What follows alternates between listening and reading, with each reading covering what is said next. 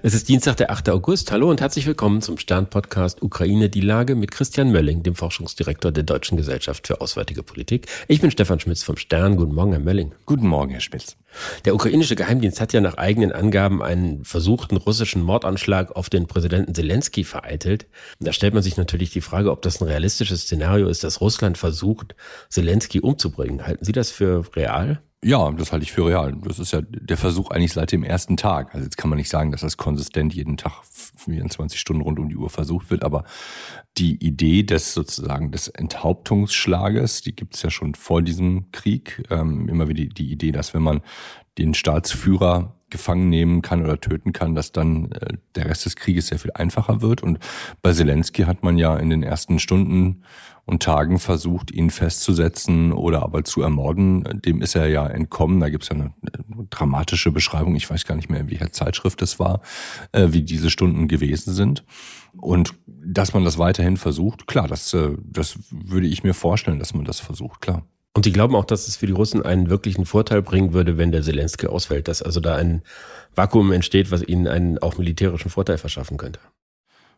Da bin ich mir eher unsicher. Ich glaube nicht. Ich glaube, dass äh, die Ukrainer, wenn sie es nicht schon zum am ersten Tag des Krieges gemacht haben, dann aber nach dem ersten versuchten Anschlag sehr klar durchgeplant haben, was passiert, wenn ein zentrales Mitglied der Regierung ausfällt. Und äh, damit eben genau dieses Vakuum nicht entsteht. Dass man diese Eventualplanung machen muss, ist, glaube ich, völlig klar. Es hat, glaube ich, schon einige versuchte Anschläge oder erfolglose Anschläge auf ähm, Zelensky gegeben. Das heißt, es kann irgendwann mal durchgehen. Und ähm, Zelensky ist dann tot und, die, und man muss dann sozusagen sofort in der Lage sein, jemanden zu haben. Das ist aber nicht nur eine technokratische Frage, sondern natürlich auch eine Frage, wie diese Person als Nachfolger, Stellvertreter, wie auch immer man das nennen will, akzeptiert ist bei den anderen Leuten in der Regierung und bei der Bevölkerung, die das Ganze mittragen muss. Ne? Denn die, die Resilienz, die Widerstandsfähigkeit, die Bereitschaft, diesen Krieg weiterzuführen, lastet ja nicht nur auf, den, auf der Regierung, sondern lastet quasi auf jedem Einzelnen, jeder einzelne Person ähm, in der Ukraine, das mitzumachen. Deswegen ist dann auch die Frage, welches Vertrauen in eine andere Person dann da wäre. Ich meine, bei Zelensky sieht man ja, dass er mit seinen täglichen Videobotschaften schon ein Format hat und einen Zugang hat, den nicht unbedingt jeder am nächsten Tag übernehmen kann, auch wenn er formal seine Funktionen übernimmt. Ne? Ja, oder vielleicht doch. Ne? Das ist, ich finde es äh, eine total schwierige Frage. Deswegen ist, glaube ich, die, die Möglichkeit, Russland sozusagen dadurch ein, eine entscheidende Veränderung herbeizuführen, ist, glaube ich, relativ unwahrscheinlich, dass es passieren könnte. Es bleibt aber so eine Restunsicherheit, ne? Dieses, okay, hm, kriegt ihr das, kriegt die andere Person das hin mit diesem Kanal, das so zu machen, macht die dann was ganz anderes oder übernimmt die das und ändert nur einige wenige Symbole, um sozusagen mit Kontinuität und neuem irgendwo spielen zu können. Aber klar ist, in solchen Situationen wollen sie ja vor allen Dingen Kontinuität haben. Ne? Sie wissen, dass da was anderes ist, da ist eine andere Person, sie wollen aber, dass sie eigentlich das Gleiche macht wie Zelensky. Das ist jetzt Küchenpsychologie, was ich jetzt gerade gesagt habe. Aber das, ne, ich glaube so, und wenn man das schafft, aus russischer Sicht, ähm, das zu stören, oder das müsste man sozusagen zusätzlich mitstören, dass einfach nicht die Person in einem positiven Sinne austauschbar ist. Man sieht ja den Zelensky immer wieder, wie er irgendwie Armeeeinheiten besucht, wie er irgendwie von Raketen getroffene Wohnsiedlungen besucht, wie er in Krankenhäusern ist und so. Er scheint ja offenbar bereit zu sein, persönlich ein hohes Risiko einzugehen. Also er nimmt es ja dann in Kauf, dass sowas auch mal klappen kann. Ja, man könnte jetzt den, den direkten Unterschied zu, zu Putin machen, sondern der macht das halt fast gar nicht. Und ich glaube, es zeigt, wie wichtig für die Ukraine tatsächlich die, die an, also was das Verhältnis von Führung und Bevölkerung in der Ukraine ist im Vergleich zu Russland. In Russland gibt es keine politische Beziehung zwischen der politischen Führung oder der Führung des Landes, wir wollen es vielleicht gar nicht politische Führung nennen, und den Menschen, die in dem Land leben. In der Ukraine ist es sozusagen ja kriegsentscheidend, dass dieser Austausch stattfindet und die Symbolik, ähm, dass äh, Zelensky ein Mann nicht nur des Volkes, sondern auch im Volk ist, total wichtig ist für die Widerstandskraft. In Russland ist, glaube ich, die Erwartung der Bevölkerung gar nicht so, weil das der Deal eigentlich über Jahrzehnte gewesen ist. Die Russen beteiligen sich nicht an der Politik und damit äh, bleibt alles so, wie es ist. Es wird zumindest nicht schlechter für sie. Und, und diese, diese öffentliche Sphäre, was Politik ja eigentlich bedeutet, ne? die, das öffentliche Bearbeiten von, von auch öffentlichen Problemen, die gibt's in der Art und Weise in Russland eigentlich gar nicht. Und deswegen muss Zelensky, weil es das in, in der Ukraine aber gibt, ne, dieses öffentliche, die öffentliche Auseinandersetzung über Themen, Äh, deswegen muss er all diese Sachen machen, um die Moral zu stärken und dieses Risiko auf sich nehmen. Also im Grunde genommen könnte er, wenn man es umdreht und zusammenfasst, er könnte diesen Krieg nicht führen, würde er diese Dinge nicht tun, würde er nicht zu den Truppen reisen, würde er nicht an die Orte fahren, egal ob es ihm jetzt sozusagen, ob er das möchte oder nicht möchte, ob es ihm ein persönliches Anliegen ist. Es ist, glaube ich, ein wichtiger Teil der Funktion, der Aufgabe, die er als Staatsführer hat.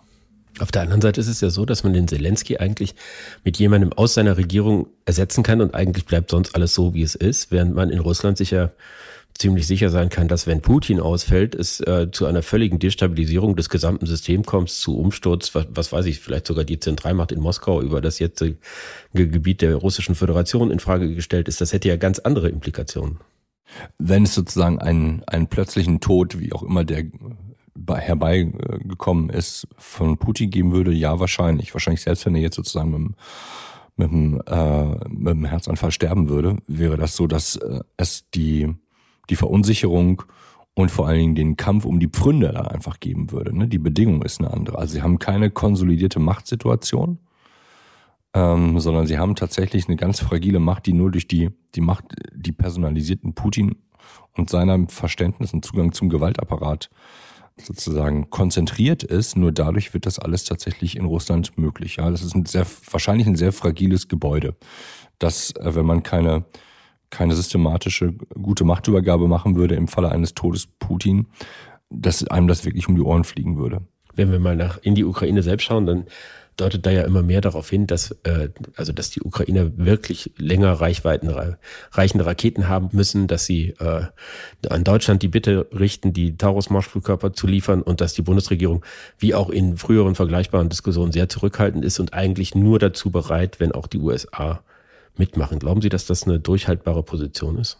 Das werden wir sehen. Ne? Also ich meine, das, das Interessante ist, dass sich jetzt nicht nur die üblichen Verdächtigen äh, für Taurus ausgesprochen haben, sondern auch zwei andere SPD-Politiker, die jetzt vielleicht nicht die Schwergewichte sind, also aber dass jetzt Rolf Mütze nicht sich äh, für die Lieferung von Taurus aussprechen würde, das ist, glaube ich, relativ, findet auf einem anderen Planeten statt und nicht auf diesem.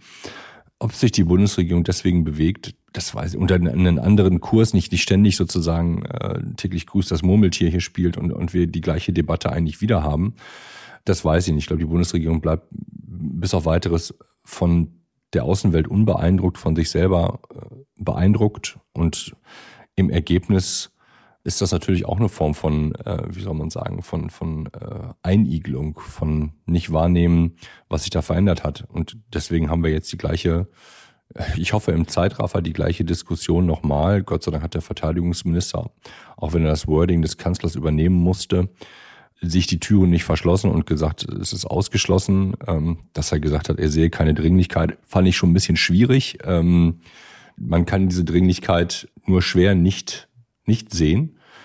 Vor allen Dingen dann nicht, wenn man als Verteidigungsminister on the record ist mit der Aussage, dass die Ukraine diesen Krieg gewinnen muss, was eine andere Aussage ist als die des Kanzlers.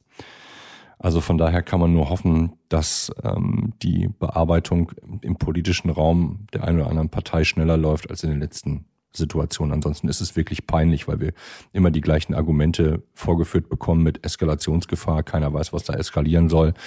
Die Gegenbeispiele liegen auf dem Tisch und man fragt sich wirklich, was für eine Dauerschleife wir hier eigentlich sind. Sie sagten, dass die Debatte im Zeitraffer ablaufen könnte. Das bedeutet ja, dass auch Deutschland sich dann eben bewegt in dem Moment, wo sich die Amerikaner bewegen, aber bis zu dem Moment nicht, so wie es bei den Kampfpanzern war. Und dass man nur diese ganze Debatte nicht über drei Monate führt, sondern über drei Wochen. Habe ich Sie da richtig verstanden?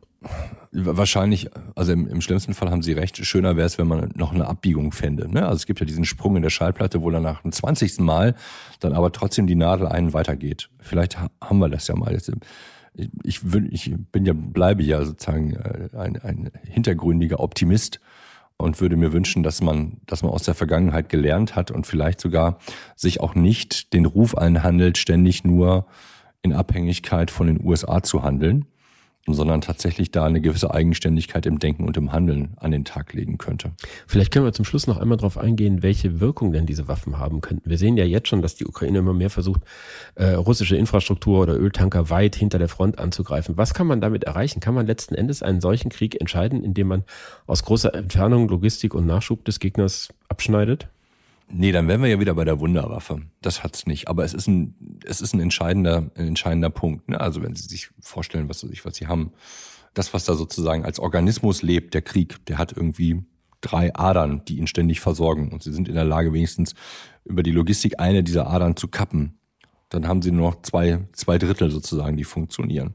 Also das, die Logistik alleine ist es nicht, aber sie ist natürlich ein wesentlicher Bestandteil. Ähm, also es ist wahrscheinlich auch mehr als ein Drittel, um das es da geht. Und wir haben daneben noch die, die Kommandozentralen, die man damit ausschalten kann. Also die Taurus sind, so verstehe ich das, ich bin auch sozusagen kein, kein Raketenexperte, sind insofern besser geeignet, ähm, gehärtete Ziele anzugreifen, weil sie eben darauf noch stärker ausgerichtet sind. Ne? Also Brücken sind offensichtlich noch effektiver damit zu zerstören und wahrscheinlich auch Kommandozentralen, weil es ein sogenannter Bunkerbrecher ist.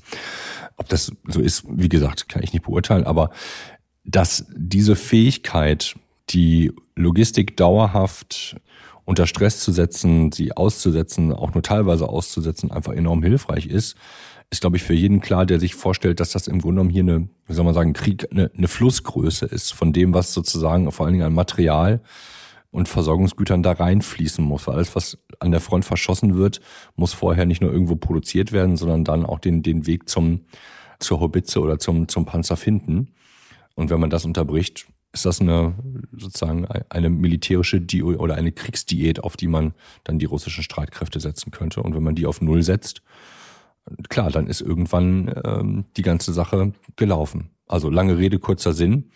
Taurus macht Sinn, wenn man eine Alternative findet, von mir aus auch äh, gerne. Aber ich glaube, der andere Punkt ist, nochmal um auf die Flussgröße zurückzukommen, die Idee, dass Russland jetzt sozusagen nur auf dem absteigenden Ast ist und nicht irgendwann, zumindest im Bereich des Personals, die Kurve wieder nach oben geht, weil sie neu mobilisieren, ist halt auch eine ziemlich statische Herangehensweise, also eindimensionale Herangehensweise, so ein Extrapolieren von Entwicklungen. Deswegen ist es entscheidend oder kann es sehr viel entscheidender sein, die, diese Waffen jetzt zu liefern oder die, der Zeitpunkt, der Zeitraum der Lieferung ist entscheidend, weil Russland jetzt gerade in einer schwierigen Situation. Es kann sein, dass sie in einem halben Jahr durch Mobilisierung und Training und verbesserte Produktionskapazitäten wieder auf einem besseren, äh, in einer besseren Situation sind, als sie es jetzt eigentlich sind. Und diese Nichtzeitlichkeit deutscher Entscheidungen, das ist schon wirklich bewundernswert. Da haben wir ein Alleinstellungsmerkmal, dass wir, dass Zeit für uns kein, kein Faktor offensichtlich ist. Ich danke Ihnen, Herr Melling. Ich danke Ihnen, Herr Schmitz. Das war Ukraine die Lage. Am Freitag setzen wir noch einmal aus und die nächste Folge finden Sie dann kommenden Dienstag bei stern.de, RTL Plus Musik und überall, wo es Podcasts gibt. Ganz herzlichen Dank und hoffentlich bis nächste Woche.